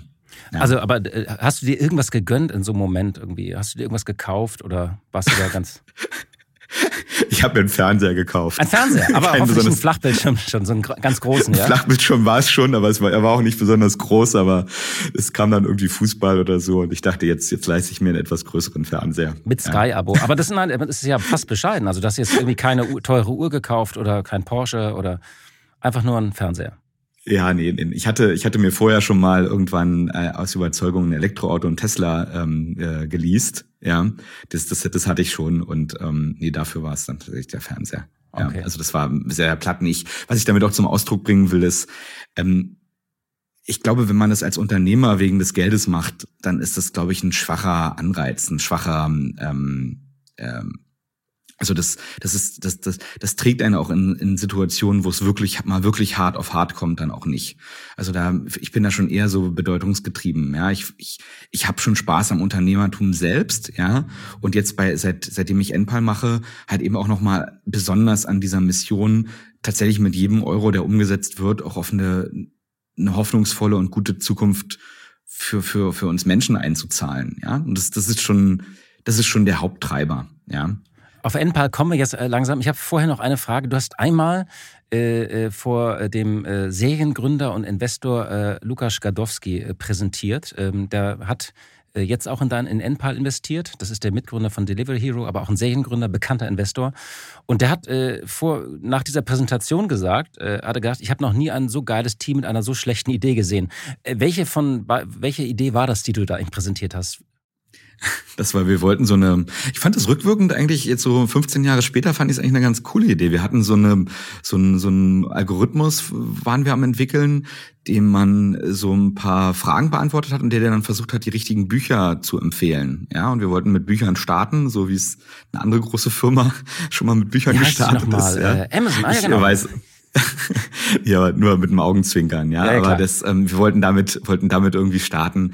Ja, und wir hatten aber so viel negatives Feedback bekommen, ja. Es gab, ähm, dass wir dann überlegt haben, okay, warte mal ganz kurz, wir sind jetzt irgendwie 23. Wie hoch ist die Wahrscheinlichkeit, dass wir hier eine revolutionäre Idee haben und alle erfahrenen Investoren, die wirklich Plan von der Sache haben, das jetzt einfach nicht sehen, ja. Und ähm, da waren wir schon sehr realistisch. Und dann sind wir auf Käuferportal geswitcht und das würde ich ja jederzeit auch wieder so machen. Ja. Weil ich, ich finde immer bei einer Idee, es gibt immer so ein, wenn man bei, bei Käuferportal, also so Firmen oder also Leads verkaufen, Firmen mit Interessenten zusammenbringen, das hat ein Execution-Risiko. Wenn du es gut machst, kannst du damit immer Geld verdienen. So eine andere wirklich Idee, die ganz neu ist, hat ja auch das Markt das, oder das Businessmodell-Risiko. Also die Frage, ob das überhaupt jemand haben will. Ja. Und das war, glaube ich, das wäre ein bisschen zu viel des Guten gewesen, als wir damals 23 waren. Wir kommen jetzt zu Endpal. Ähm, du hast geschildert, wie du dich für Solaranlagen äh, dann äh, irgendwann interessiert hast. Aber was war so der, der Schlüsselmoment nochmal für die Gründung? Weil du hast ja mal gesagt, wir wollten einen No-Brainer schaffen und alles für den Kunden so unkompliziert wie möglich halten. Weil die Idee war ja nicht die Solaranlage, sondern die Idee war ja eigentlich, ähm, dass viele Menschen Stress haben äh, bei der Anschaffung einer Solaranlage. Man muss da viel ausfüllen, man muss viel finanzieren. Und ihr reduziert ja eigentlich Komplexität. Also es ist eine, es ist eigentlich eine, Innovation von einem, von einem Prozess oder von einem, von einer Customer Journey, könnte man so sagen. Wie kam, wie kamt ihr auf diese Idee? Was war da so der Schlüsselmoment? Naja, dieser Schlüsselmoment war tatsächlich, sich mit, mit Solaranlagen vorher zu beschäftigen und diese beiden Dinge zu verstehen, dass wir erstens, ja, fuck, ähm, der Klimawandel ist eine existenzielle Bedrohung. Also ein Großteil von uns wird sterben, wenn wir dem nicht begegnen, um es mal genauso hart zu formulieren, wie es ist. Ja.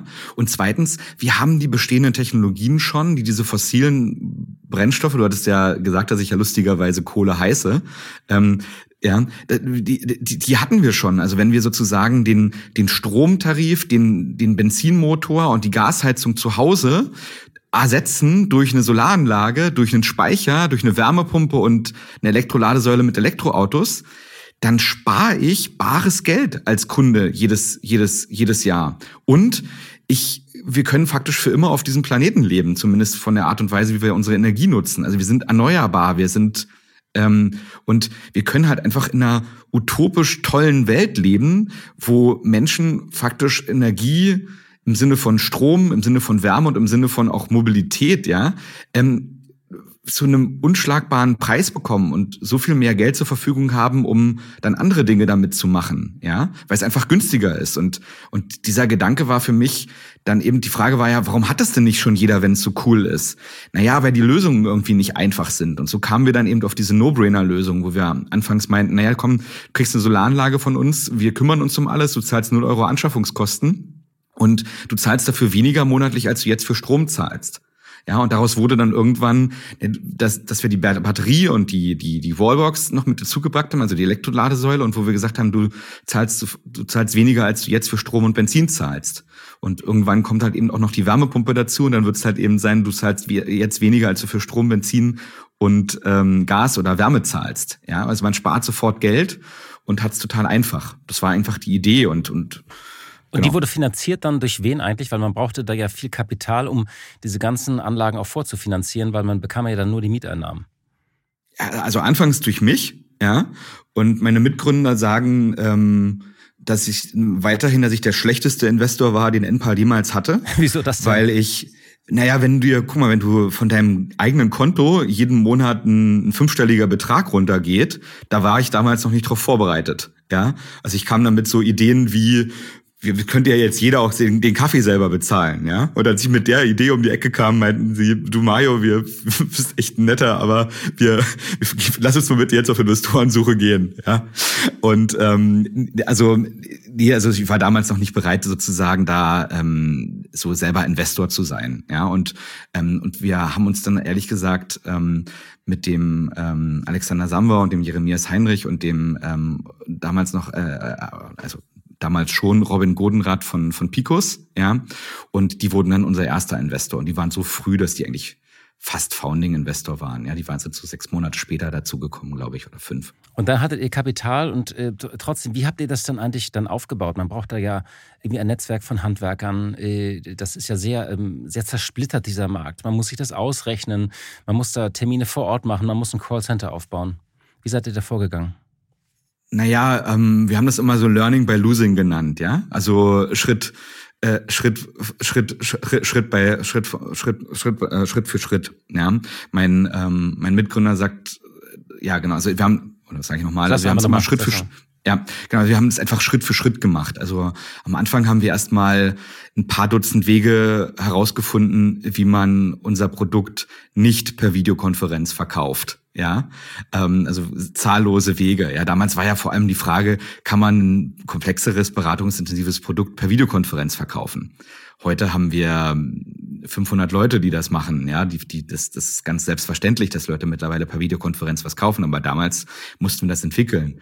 Dann sind wir rausgefahren, haben uns angeschaut, wie werden eigentlich Solaranlagen gebaut. Ja, haben da selber mit Hand angelegt, haben das halt Stück für Stück gelernt. Hast du selbst mit ähm, installiert Solaranlagen auch mal? Na, wir haben, na klar, wir waren da mit dabei, also mit allem, mit allem, was dazugehört, ja. Also ich bin da, ich bin nicht ganz schwindelfrei, was für alle Beteiligten immer sehr lustig ist. Ähm, genau, aber wir haben da wirklich Stück für Stück ähm, die Sachen gelernt, ja, so also selber. Oder als wir das Finanzierungsprodukt aufgelegt äh, haben, da ähm, haben wir auch am Anfang selber mit investiert und so. Also es war wirklich sehr hemdsärmlich, sehr unternehmerisch und Stück für Stück. Ja, aber das hatte ich ja in meinem vorigen Unternehmen gelernt, weil wir, dass man halt auch, ähm, mit, wenn man hart arbeitet mit sinnvollem Kapitaleinsatz, ähm, sich die Dinge richtig tief durchdenkt, dass man das dann irgendwie hinkriegen kann. Ja. Wann habt ihr das erste Mal gemerkt? Ich meine, das ist ja erst jetzt, äh, 2017 ist ja erst jetzt sechs Jahre her.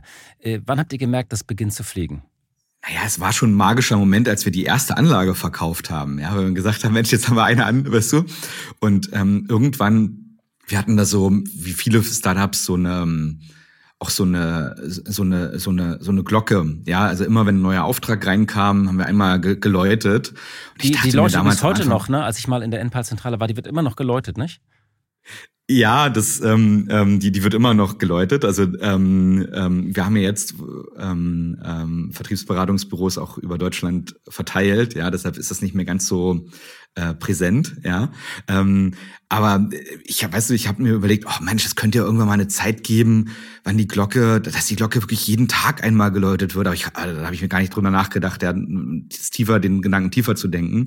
Und irgendwann erinnere ich mich an die Szene, wie mein ähm, mein Partner, der, der, der Stefan Rink und Mitgeschäftsführer, mit einer kaputten Glocke zu mir ins Büro kam und meinte, die wurde jetzt so häufig geläutet, dass sie kaputt gegangen ist. Ja, und die, die, die steht immer noch bei uns als Artefakt, ja, ähm, weil wir dann tatsächlich, ja, irgendwann ja eine, eine dreistellige Anzahl von von neuen Auftragseingängen am Tag hatten, ja, und das war natürlich dann ganz toll. Ein Boost kam ja während der Pandemie, denn ausgerechnet äh, so mitten in dieser tiefen Krise habt ihr äh, das, äh, eine große Lieferbeziehung in China mit aufgebaut. Wie kam es dazu? Also ich, ich, ich habe, also als, als diese Pandemie kam, ich weiß nicht, ähm, ich hab, bin irgendwann mal über dieses wunderbare Buch Good to Great auf dieses Stockdale-Paradoxon als geistiges Framework gestoßen. Und in Kürze ist das, dass man gleichzeitig die brutale Realität konfrontiert und glaubt, dass man am Ende stärker aus einer Krise oder aus einer Situation, aus der brutalen Realität hervorgeht. Also dass man am Ende gewinnt. Also das wird als Stockdale-Paradoxon bezeichnet. Und wenn sowas Krasses kommt wie eine Pandemie, dann, also ich reagiere da gerne persönlich erstmal mit einer Panikattacke, weil ich denke, ach du Scheiße, ähm, jetzt, jetzt ändert sich ja alles, ja. Und ähm, ich glaube, bloß wir erinnern uns dann immer als Team relativ schnell daran, okay, warte mal, wie können wir denn daraus, wie, wie können wir denn darauf jetzt reagieren? Ja, und wir haben uns dann halt relativ schnell aufgefallen, dass wir mit der Videokonferenz auch eine, eine super Chance hatten, ja, auch Kunden weiter zu beraten, die Solaranlagen haben wollten, ohne sie eben persönlich zu besuchen, war auf einmal ein, ein großer Vorteil für uns, ja. Und wir haben dann halt eben auch mit unseren Handwerkern ähm, Konzepte erarbeitet, wie man halt kontaktlos ähm, Solaranlagen baut und übergibt. Und wir haben, das war, glaube ich, der ein sehr, sehr bolder Move von uns. Wir haben dann halt in dieser Zeit ähm, das Office in, in, in Shenzhen in China aufgemacht. Was übrigens ein interessantes Gespräch mit deinen Investoren ist, wenn du sagst, ja, wir gehen jetzt eben ins Mutterland der Pandemie ein paar Monate später, um dann ein Office aufzumachen. Ähm, und das war, hat aber total Sinn ergeben. Also es war, erstmal fanden das alle sehr komisch, aber hat total Sinn ergeben, weil wir, wenn man ein bisschen drüber nachdenkt, ja, und sich sagt, was ist die brutale Realität? Ja, Lieferketten, also Just in Time war halt tot in dem Moment. Weil in einer Pandemie weiß ja keiner mehr, kann ja keiner mehr richtig planen. Und das Einzige, was du machen kannst, ist, du kannst Puffer einrichten. Und diese Puffer haben wir halt geschaffen, um, äh, und einer dieser Puffer war halt ein eigenes äh, Büro in China aufzusetzen. Und das heißt sozusagen, ihr hattet dann, äh, ihr wart immer lieferfähig jetzt auch über die Zeit. Wir hatten nicht einen Tag out of stock. Toi, toi, toi. Vielleicht mal, wo wir gerade bei China sind. Also ähm, ihr bezieht äh, eure ganzen Komponenten aus China. Ähm, es wird ja sehr viel über China diskutiert, äh, über die Abhängigkeit nicht von Enpal, sondern von der deutschen Wirtschaft insgesamt, von, von Rohstoffen, von bestimmten Komponenten, auch bei erneuerbaren Energien. Wie schaust du auf diese äh, Abhängigkeit? Wird dir da manchmal auch mulmig zumute? Naja, ich, ich würde vielleicht hinzufügen, dass wenn wir weltweit durchkommen wollen und in einer dieser erneuerbaren, utopisch geilen Welt leben wollen, brauchen wir 60.000 Gigawatt Solar und Wind installiert. 60.000 Gigawatt. Das sind 150 Milliarden Solarpaneele oder so 10 Millionen Windräder. Ganz grob. Ja, wenn wir das geschafft haben, dann können wir den ganzen Tag chillen, grillen, Kasten killen, dann ist die Welt einfach nur toll. Ja, also zumindest energie, energetisch. Ja, ähm, und China produziert gerade so ein bisschen weniger als 300 Gigawatt. Wir brauchen aber 60.000. Das heißt, China produziert gar nicht genug. Das heißt, es ist eigentlich genügend da. Das heißt, wir wir, wir müssen eigentlich eher darüber reden, wie die Amerikaner und wie die Inder das jetzt auch gerade machen, dass wir eigene Industrien errichten und halt am Anfang ja auch industriepolitisch helfen. Ja. Das heißt, und, wieder eigene Produktion hier in Deutschland noch verstärkt wieder aufbauen.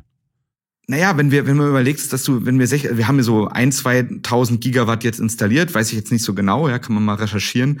Ähm, wir brauchen aber 60.000. China produziert gerade so knapp 300. Naja, brauchen wir ja 200 Jahre, bis wir durch sind. Also das heißt, der Markt, wir müssten ja eher 3000 Gigawatt produzieren im Jahr. Um, dann wären wir in 20 Jahren auf den 60.000 rein rechnerisch. Das heißt, für Europa, für China, für USA, für Indien ist genug da. Und ich glaube, wir sollten vor allem auch darüber sprechen, wie wir die Produktion insgesamt weltweit hochbringen. Weil das hätte den Vorteil, dass wir dann noch weiter auf diesem Planeten leben könnten, weil wir genügend, weil wir unsere, weil wir den CO2-Ausstoß minimiert haben und genug erneuerbare Energien installiert haben. Aber tatsächlich so, ähm, wenn du dein Geschäft so betreibst und, und ihr wächst ja sehr stark, irgendwie ähm, das Szenario von diesem einem Krieg in, in Taiwan, äh, das spukt das in deinem Kopf rum oder nicht? Na klar sind wir auch daran überlegen, wie wir auf geopolitische Szenarien reagieren könnten. Ja, ähm, also wir sind natürlich auch ähm, ähm, dabei, unsere Wertschöpfungskette auch zu diversifizieren. Gleichzeitig haben wir natürlich Partnerschaft, du musst dir vorstellen, ne, wenn du so eine Partnerschaft, als wir, als wir nach China gegangen sind, waren wir, glaube ich, ein Dreißigstel oder so, so groß wie jetzt. Wir haben da auch wirklich tolle Partnerschaften entwickelt, die auch über die Pandemie auch wirklich einigen Bewährungsproben ausgesetzt waren. Ja, also wenn da irgendwie ganze Städte mal tatsächlich im, im, im Lockdown sind und das dann irgendwie hinzukriegen, da, da sind ganz tolle Partnerschaften entstanden. Und gleichzeitig müssen wir natürlich auch schauen, dass wir Wertschöpfungsketten diversifizieren und da sind wir natürlich auch dabei. Das heißt, ähm, ich meine, es gibt ja auch gewisse Ängste manchmal Sorgen, aber auch Paniken, zum Beispiel, dass irgendwie auch in Wechselrichtern immer Huawei-Komponenten verbaut sind. Sorgt dich das auch oder sagst du, nein, ähm, das ist halt so und ohne Huawei geht's nicht? Ja, weißt du, ich, ich, ich glaube, die Frage ist, in was für einer Welt wollen wir leben und was soll unser Denken bestimmen, ja? Und ich habe neulich einen sehr inspirierenden Podcast von dem Lukas Kadowski ge gehört, den ich ganz toll fand, ja. Der, und ich, ich finde halt einfach, dass, glaube ich, eher, dass ich eher versuche, dass unser Denken an eine positive Zukunft, ja, und auch an Zukunft voller Hoffnung ähm, bestimmen sollte. Weil ich glaube immer so ein bisschen daran, wenn ein Rennfahrer zu stark immer gegen die Wand guckt, dann fährt er am Ende auch dagegen. Ja, und ich finde einfach, ich meine, was für ein Wohlstand hat es geschaffen, dass wir diese diese Handelspartnerschaften und diese Globalisierung geschafft haben. Jetzt kann man drüber reden, ja, auch gerade mit meinem Hintergrund aus einem sozialistischen Land zu kommen, ob man diesen Wohlstand noch besser verteilen kann, ja, und wie man das, wie man das schaffen kann, ja, aber es war ja, es war ja erstmal gut für, für die Wertschöpfung und auch für den allgemeinen Wohlstand. Und ich glaube, dass jetzt Wege zu finden, da zu koexistieren, glaube ich, halte ich schon für sehr wichtig, oder? Also ich würde dir zustimmen, dass es besser ist, wenn die Welt zusammenarbeitet und kooperiert. Bloß die Realität sieht ja gerade so aus, wir reden über Decoupling, wir reden über ähm, Reshoring, Friendshoring, also die Welt fällt ja gerade erst auseinander. Ich habe ja nur beschrieben, wie die Welt ist und, und, und nicht, also wie, sie sein mhm. sollte, würde ich dir zustimmen. Ja, ich, ich glaube, ich würde mir wieder mehr Leute wünschen, die auch eine Vision haben, wie die Welt sein sollte. Ja, also, weil ich, weil ich sehe halt schon, weißt du, ich sehe halt schon, das ist auch der Grund, warum ich Endpal so liebe und warum das eigentlich auch so eine, so eine Lebensaufgabe geworden ist, ja. Wenn wir halt eine, guck mal, wenn man, wenn jeder irgendwie so Energie produziert für sich zu Hause und das, was er nicht benötigt, das gibt er halt anderen ab. Und der, äh, das, das ist irgendwie doch eine schöne Welt, ja, in der wir zu einer erneuerbaren Community uns verbinden, ja, und wir merken, wir brauchen uns gegenseitig. Ja, und ich glaube, so eine, so eine Vision von der Welt zu haben, wo wir, wo jeder Mensch, jede Familie so einerseits unabhängig ist von Energie auch und gleichzeitig aber Teil eines großen weltweiten Netzwerkes. Das finde ich irgendwie eine schöne, eine schöne Welt. Ja, und, ähm, und, und ich glaube, diese, diese, diese hoffnungsvollen Zukunftsvisionen, auch wenn ich überlege, was so Technologie machbar gemacht hat für uns Menschen und was für ein Maß an Wohlstand wir erreicht haben, ja. Und, und diese, diese Technologie wird ja immer, wird ja immer stärker, ja. Und es gibt halt eben, klar, große Risiken, aber es gibt auch große Chancen. Und, auf, und auch auf sich auf diesen, diese positiven Zukunftsvisionen wieder zu besinnen, ja. Das würde ich mir, glaube ich, auch von, von politischen und wirtschaftlichen Leadern in unserer Gesellschaft wieder mehr wünschen, ja, um da auch eben positive Visionen zu kreieren.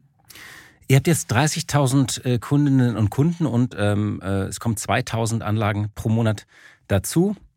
Ähm, 2023 ähm, wurde ja mal prognostiziert, wenn es so weitergeht, kommt man nah an die Milliarde. Klappt das?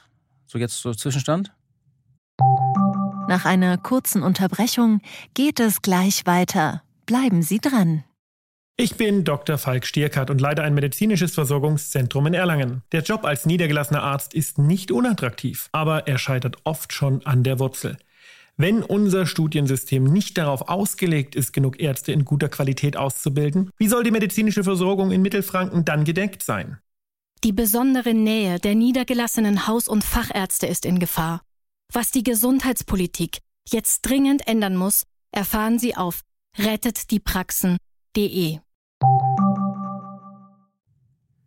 Du meinst dieses Umsatz? Jahr? Ja. Sehr interessant. Ähm, also wir Hast wir du in deinem nicht Podcast so, schon mal äh, gesagt äh, oder angedeutet, nah an die Milliarde? Ja, also wir wir sind von der Runrate schon in so einer interessanten Größenordnung. Ja, also Runrate ist ja immer, wenn man letzten Monat mal zwölf nimmt. Ja, okay. Also da sind wir schon wirklich auf einem guten Weg. Ähm, ich hatte mir ganz fest vorgenommen, jetzt, äh, weil unser Team ist sehr hart arbeitend und ich wollte jetzt sozusagen nicht öffentlich hier sozusagen so ein Ziel rausgeben. Wir haben unsere internen Ziele immer für, für das Jahr und ähm, das ist noch zu früh im Jahr, als dass ich sozusagen jetzt so ein öffentliches Ziel da rausgeben will. Das ist für mich ein bisschen zu viel Druck aktuell. Dann stelle ich einfach eine Frage zu diesem Wachstum. Ihr wart im vergangenen Jahr das am schnellsten wachsende Unternehmen Deutschlands. Ihr wächst weiterhin rasant und dazu passt eine Frage, äh, die äh, der Gast im vergangenen Chefgespräch gestellt hatte, der Fabian Eckert von Recap. Und der hat, äh, wollte nämlich Folgendes wissen. Ja, äh, Mario, hier ist meine Frage für dich. Nein, ähm, ihr seid ungefähr genauso alt wie wir äh, als Unternehmen. Ihr seid sogar ein bisschen jünger, glaube ich. Ähm, nicht viel, aber ein wenig. Und ähm, jetzt über 2000 Mitarbeiterinnen. Ähm, und ich frage mich schon, wie ihr das mit dem Wachstum gestemmt habt. Und ähm, natürlich auch, was war auf diesem Weg dein wichtigstes Learning? Also ich glaube, das klingt, da ist jetzt nichts Revolutionäres dabei. Ich glaube, das, das Wichtigste ist, glaube ich, dass man das richtige Team hat. Ja, also ich habe halt Tausende von Leuten gesprochen und versucht daraus eben die geeignetsten für uns zu finden, ja. Und ähm, wir haben dann sehr, sehr partnerschaftlichen Umgang in unserem Senior Leadership Team. Das sind so zwölf Leute. Und im erweiterten Leadership Team, das sind so knapp 100 Leute, ja. Und ähm, sind da sehr meritokratisch und haben da halt einfach ganz tolle Leute, ja. Ich meine, das ist, glaube ich, wichtig, dass man sich die Frage stellt, wie man als Company halt jeden Tag immer ein kleines Stück besser werden kann, um für den Kunden ein immer besseres Produkt, eine immer skalierbarere Lösung zu schaffen.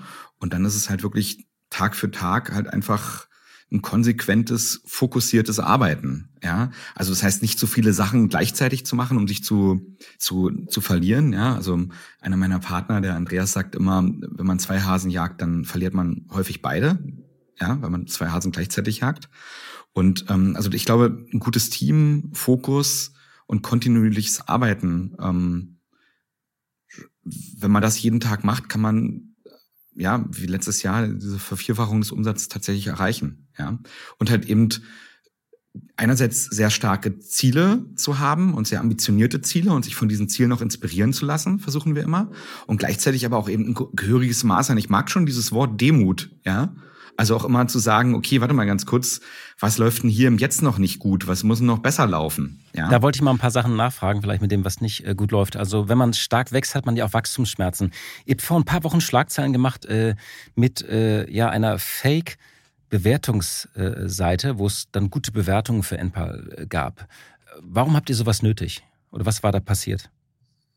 Nein, das war das war was anderes. Das war keine Fake-Bewertungsseite. das war ähm, wir ähm, generieren ja unsere Kundenanfragen. Die kommen ja darüber, dass wir entweder Empfehlungen kriegen, was übrigens immer mehr werden und Leute, die unsere Marke kennen und direkt danach suchen, oder eben über, dass wir Online-Marketing machen und auf uns aufmerksam machen. Und wir haben da ein ganz, ganz tolles Team, was glaube ich im Schnitt 26 Jahre alt ist. Und eine Sache, die die mal ausprobiert haben, war so ein, ein Online-Portal zu machen. Und da stand halt NPAL nicht ganz vorne oben drauf. Das war, ähm, das hatten die mal gelauncht und das stand da halt nicht oben drauf, sondern es stand im Impressum. Daher kann man ja auch da. Das, wir hatten es ja nicht ver, wir hatten es ja nicht ver, verschleiert, sondern das war eher so, dass wir es nicht, dass wir einfach nicht gut genug positioniert haben. Und das war von unserer Seite natürlich ein, ein starker Fehler, der, der mir auch leid tut. Aber ich glaube, wenn man sehr schnell wächst und weißt du, ich will halt auch als Firmenkultur haben und es ist auch ausgegeben, dass wir mit jedem Jahr, was wir älter werden, innovativer werden als im Jahr davor. Also ich will in einer Firma sein, wo Leute auch Dinge ausprobieren und machen dürfen und wo man eben auch ähm, ja dann auch aus Fehlern lernen kann. Das war jetzt sicherlich ein größerer Fehler, der hätte auch mir auffallen müssen und deshalb tut er mir auch leid.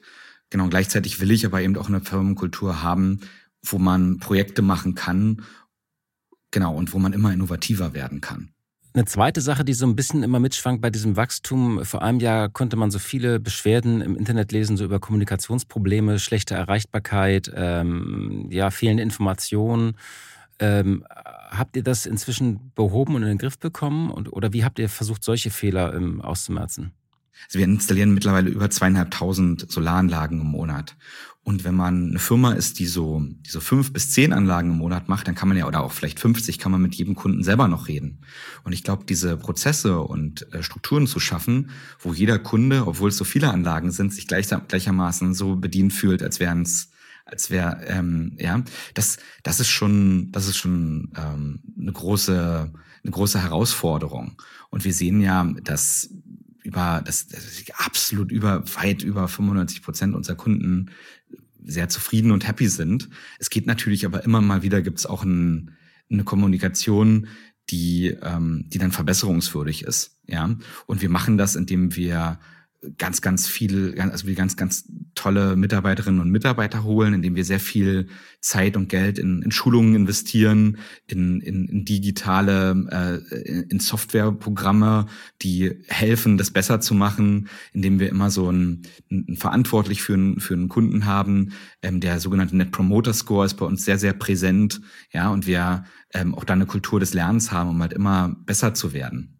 Ja, aber natürlich muss man auch sagen, was für den einen Kunden ähm, eine, eine sehr gute Kabelführung ist, ja, wenn wir die legen, stellt sich vielleicht ein anderer Kunde ein bisschen anders vor. Dann hat man halt eben manchmal auch so Kommunikation, ja. Und dann, was, was für uns immer wichtig ist, ist am Ende unser wichtigster Kunden, Wert ist, einen Kunden zu einem Fan zu machen, ja. Und wir, wir machen halt am Ende alles, ja. Und wenn es halt eben ist, dass der CEO da selber hinfährt, dass der Kunde am Ende zufrieden ist, ja. Aber auf dem Weg dahin haben wir halt eben auch Lerneffekte. Ihr seid ja mit dem Mietmodell groß geworden. Also äh, man kann, wie gesagt, die Solaranlage mieten, auch andere Produkte wie den Speicher natürlich oder auch eine Wallbox, also wo man sein E-Auto anschließen kann. Und ähm, ihr wollt es auf Wärmepumpen erweitern, habe ich gerade gehört. Ihr habt vor kurzem jetzt auch die Kaufoption eingeführt. Warum habt ihr das gemacht? Hm, ich glaube, dass wir mit diesem Mietprodukt war ja unsere Idee. Wir wollten ja nie ein Mietprodukt entwickeln, um Mietprodukt zu entwickeln. Unsere Idee von Anfang an war, wir haben ähm, einfach darauf gehört, was die Kunden wollten. Und ähm, ähm, so 50 Prozent aller Hausbesitzer sagen, sie wollen eine Solaranlage, aber nur so ein Prozent hat es gemacht im Jahr. Und woher, und wir haben halt rausgefunden, dass die Leute das nicht gemacht haben, weil es einfach zu kompliziert war. Und dann haben wir gesagt, na komm, wir machen ein Produkt, ähm, wo Kunden eine Menge Geld sparen, 0 Euro Anschaffungskosten haben und wir uns 20 Jahre um alles kümmern. Ja, und die keinerlei, also ein wirkliches No-Brainer-Produkt. Und damit sind, da hat uns ja der, damit sind wir ja auch zum, ich glaube, Euro, ja, europäischen Marktführer aufgestiegen, ähm, weil die Kunden das einfach uns auch aus der Hand gerissen haben, weil die Kunden das haben wollten, dieses Produkt. Und jetzt nach sechs Jahren haben wir die Kunden halt wieder gefragt, was wollt ihr denn noch so? Und wir haben einfach festgestellt, dass es viele Kunden eben auch gibt, die die Anlage auch direkt kaufen wollen. Also und normalerweise mietet man sie 20 Jahre und kann sie dann für 1 Euro kaufen, nicht? Und dafür zahlt man eine Gebühr. Und jetzt kann ich sie auch direkt mhm. bei euch kaufen. Ja, genau. Und da haben wir auch wieder versucht, ein sehr kundenfreundliches Produkt zu schaffen. Bei uns ist nämlich so, was wir ehrlich gesagt ziemlich nicht mehr zeitgemäß finden, ist, dass es viele Firmen gibt, die halt eine Anzahlung nehmen. Das heißt, ich, ich schließe einen Vertrag über eine Solaranlage ab und dann zahle ich eine Anzahlung, dann wird mir das Material geliefert, muss ich irgendwie den nächsten Teil zahlen, dann wird die Anlage ange, ähm, äh, gebaut, aber dann dauert es bei vielen anderen Firmen halt auch noch mal ein paar Monate, bis sie tatsächlich am Netz ist und Strom produzieren darf. Und bei uns, bei Enpal ist es so, dass wir das Geld, dass der Kunde das Geld erst bezahlen muss, wenn sie tatsächlich am Netz ist. Also wir sagen, wir bauen die erst, wir schließen die erst für dich an und wenn sie tatsächlich am Netz ist, dann schicken wir dir eine Rechnung, wenn du sie kaufen möchtest. Und wir haben da durch, dass wir halt sehr ähm, digital sind und sehr groß, halt eben auch einen, wie auch das PV-Magazin geschrieben hat, einen, einen, einen im Vergleich zu vielen anderen einen sehr, sehr günstigen Preis. Ja, Gibt ihr eigentlich auch diese Mehrwertsteuersenkung weiter, die da äh, zum Januar gekommen ist? Genau. Das, momentan ist ja der Staat sehr bemüht, dass ähm, viele Bürgerinnen und Bürger sich eine Solaranlage zulegen und deshalb gibt es ja 0 Euro Mehrwertsteuer, natürlich. Ähm, ihr seid auch vor kurzem noch in was anderes eingestiegen, also äh, Anfang April in die Direktvermarktung äh, äh, von, von, von Strom. Ähm, wie, was steckt dahinter? Und vielleicht kannst du das nochmal kurz erklären, was das ist. Naja, wir haben ja in jedem, in jeder, mit jeder Enpal-Anlage kommt ja unser eigenes Betriebssystem. Das kann man sich jetzt mal vereinfacht ausgedrückt, ähm, so ein bisschen wie bei einem Apple iPhone ist ja auch ein iOS mit drauf, ja, oder auf einem Computer ein, ein Windows. Und wir haben da halt einfach unser eigen entwickeltes Betriebssystem drauf mit einer eigenen App. Also unsere Kunden nutzen, also die Mehrheit unserer Kunden nutzt diese App täglich. Die schauen sich halt an, wie viel Strom habe ich produziert, ähm, wie viel ist mein Elektroauto geladen worden und so weiter, ja. Und ähm, und diese, diese eigene Lösung können wir jetzt Stück für Stück immer weiter zu einem sogenannten virtuellen Kraftwerk ausbauen. Also das heißt, man kann zum Beispiel ähm, in Zukunft irgendwann den Strom dann in seine Batterie laden oder auch irgendwann in sein Elektroauto, wenn er günstig am Markt ist. Man kann sich vorstellen, wenn gerade die Sonne scheint, viel Strom produziert wird in Deutschland, der Wind weht, ist der Strompreis niedriger, dann kann ich das in meinen ähm, dann kann ich Strom günstiger kaufen. Und man könnte äh, auch in Zukunft, wenn der Strom, wenn beispielsweise der Strompreis höher ist, diesen Strom auch könnten wir auch verkaufen für unsere Kunden. Und damit könnten Kunden zusätzliches Geld verdienen. Das heißt, wir glauben ganz, ganz stark an eine Welt, wo man über die Solaranlage, über den Speicher, über die Wärmepumpe, über das Elektroauto halt einfach noch zusätzliches Geld als Kunde verdienen kann. Und weil wir daran so stark glauben, haben wir im Gegensatz zu den aller, allermeisten Anbietern am Markt halt eben ein eigenes Betriebssystem entwickelt. Wir reden da gar nicht so laut drüber, aber wir haben tatsächlich unsere, unsere eigene Softwareabteilung, die dieses System halt eben entwickeln. Und das ist unserer Meinung nach auch die Zukunft der, der Energie und Mobilität, das zu haben. Und als Kunde kriege ich dann praktisch ähm, äh, so einen garantierten Erlös für drei Jahre, nicht? Genau, wenn du jetzt zu, zu uns kommst und Neukunde wirst, kriegst du das aktuell unser Angebot für drei Jahre statt, ich glaube, dass diese knapp 8 Cent, die es da gibt, gibt es bei uns 16 Cent. Also man kriegt die doppelte Einspeisevergütung. Ich möchte das gegen Ende nochmal auf ein wichtiges Thema äh, kommen. Über allem ist ja diese große Frage, schaffen wir das? Also schaffen wir genügend, du hast die Zahlen genannt, genügend Solar zu installieren, Windräder, äh, Wärmepumpen, Ladesäulen und so weiter. Äh, ein Thema, die, die, ja sozusagen ein bisschen, oder ein Thema, das, was so ein bisschen der Flaschenhals ist, ist das Thema Fachkräfte. Ihr habt ja eine eigene Akademie, wo ihr innerhalb von wenigen Wochen die Leute ausbildet, nicht? Ja, die, die haben wir ja nicht. Ich, ich, ich glaube, ich bin da so, das klingt ein bisschen nach einem Kalenderspruch, verzeih mir das bitte, ja, aber es gibt mir, Henry Ford hat mal gesagt, egal ob du glaubst, du kannst es oder du kannst es nicht, du hast in beiden Fällen recht. Und das meinte ich auch so mit positiver Zukunftsvision. Ähm, wir haben uns halt gesagt, okay, es gibt nicht genug Fachkräfte, ja. Und viele Leute beschweren sich darüber, dass es nicht genug Fachkräfte gibt. Und was wir uns damals überlegt haben, war, ähm, okay, ähm, was ist denn eigentlich an Qualifikation erforderlich, um eine Solaranlage zu bauen? Und was wir dann halt gelernt haben, ist, dass die Arbeit, ähm, die auf dem Dach zu erfolgen hat, ja, dass diese Arbeitsschritte, die kann man halt Leuten beibringen. Und dann haben wir Akademien gebaut, um Leuten diese Arbeitsschritte beizubringen. Und wir haben sogar festgestellt, dass Leute nach ein paar Wochen, nach ein paar Monaten diese Arbeitsschritte schneller und mit einer höheren Qualität häufig beherrschen als andere Leute, die das ähm, schon, schon jahrelang machen. Ja, also wir haben also gelernt, dass das geht, dass man das beibringen kann. Und dann haben wir eine Akademie südlich von Berlin gegründet, wo im letzten Jahr über 1000 Leute ausgebildet wurden. Und die habt ihr dann alle angestellt? Stolz. Ja, besonders, besonders stolz sind wir halt eben darauf, dass viele Leute von denen, ich glaube 70 Prozent, auch einen Migrationshintergrund haben. Das heißt, also wir haben, wir führen da auch Leute auch häufig zum ersten Mal einen Arbeitsmarkt dran und schaffen da halt eben eine ganz tolle, ganz tolle ähm, Bindung, ja, und sind da und dieses Jahr werden es deutlich mehr als 1000 Leute sein, die wir da ausbilden. Und wie viele eigene Handwerker habt ihr inzwischen? Also wir sind da immer so mit den Zahlen, also wir, wir, wir bilden momentan eigene Leute aus.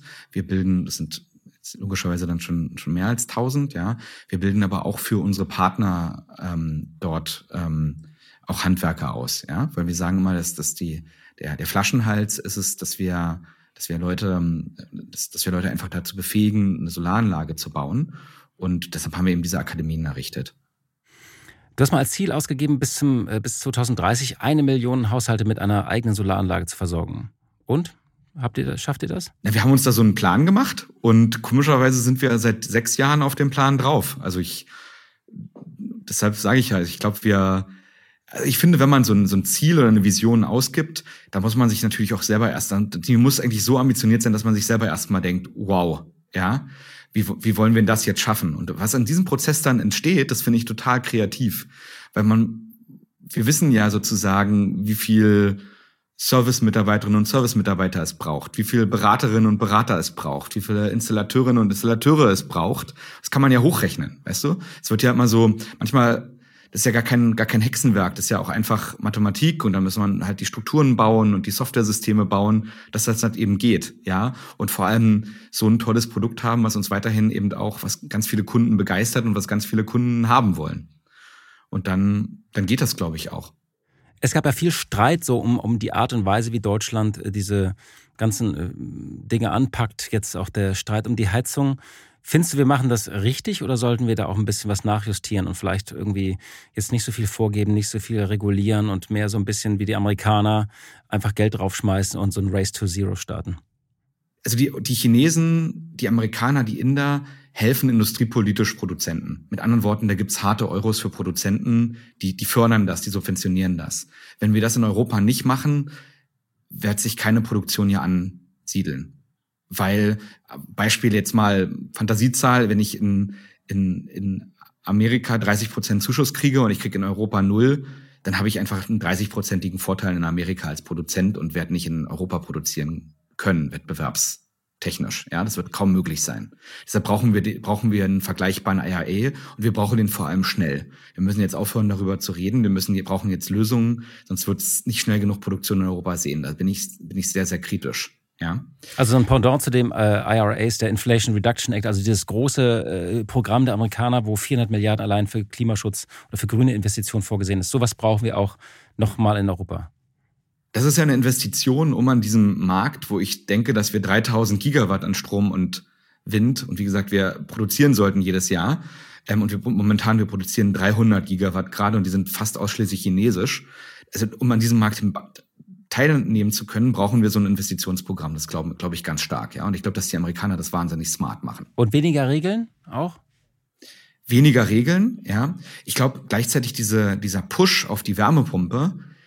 Also ich kenne keine Alternative. Kennst du eine Alternative? Ich meine, wir haben, wir haben ja kein Gas. Nee, sie hieß mal Gasheizung und ähm, äh, jetzt schwenken wir alle auf Wärmepumpe und ähm, ja, deswegen hat man ja auch erlebt, was mit Fissmann jetzt passiert ist. Ne? Die haben gemerkt, okay, jetzt kommen die großen Player auf den deutschen Markt. Ja, aber wir haben, wir haben, wir haben kaum Gas, wir haben kaum Öl. Ich meine, was wollen wir jetzt machen? Und ich glaube, dass sozusagen dieser, ich glaube, dass das als Europa, dass wir vielleicht in 20 Jahren da sitzen und sagen, dass wir kein wenig Gas, wenig Öl hatten, war das Beste, was uns damals passieren konnte, weil wir tatsächlich dadurch ähm, schneller als viele andere Länder auf erneuerbare Energien umstellen wollten und mussten. Und das hat uns vielleicht den, vielleicht sagen wir das in 20 Jahren, das hat uns den Wohlstand gesichert, in dem wir heute leben. Und ähm, das wäre für mich sehr wünschenswert, ja. Und ich, ich halte das für eine sehr, sehr richtige Initiative, auf diese Wärmepumpe so zu pushen, weil ich glaube ganz, ganz stark an eine Welt, wo Energie und Mobilität komplett elektrifiziert ist, weil es einfach ein einfaches System ist, alles auf Strom zu haben und nicht eben auf unterschiedlichen Energieträgern wie Benzin, Gas, Öl. Mit diesem Ausblick kommen wir zum Ende. Ich würde dich jetzt als letztes noch um eine Frage bitten, und zwar, äh, ob du für den nächsten Gast im Chefgespräch, den Christian Geiser ähm, eine Frage dir ausdenken könntest. Er ist der Gründer und Chef von der Numa Group. Das ist ein ähm, Betreiber von digitalisierten Boutique-Apartments. Ja, also erstmal möchte ich den Christian schön grüßen, weil wir äh, die Welt des Kleinen tatsächlich zusammen studiert haben. Nicht im Ernst, ja? Ist ja lustig. Das ist wirklich ein lustiger Zufall. Und ich, ich wollte ihn fragen, wie er CO2-neutrale Hotels sieht oder CO2-neutrale ähm, Möglichkeiten zu übernachten. Die Frage nehmen wir gerne mit. Ich bedanke mich erstmal für die Einblicke ja in deine Biografie, äh, in Enpal, in dieses starke Wachstum. Und ich bin gespannt, ähm, ja, äh, ob ihr bei einer Milliarde am Ende des Jahres rauskommt, wir werden es in einem Jahr wissen. Dann lade ich dich nochmal ein. Vielen Dank erstmal für das Gespräch. Mario Kohle. Danke.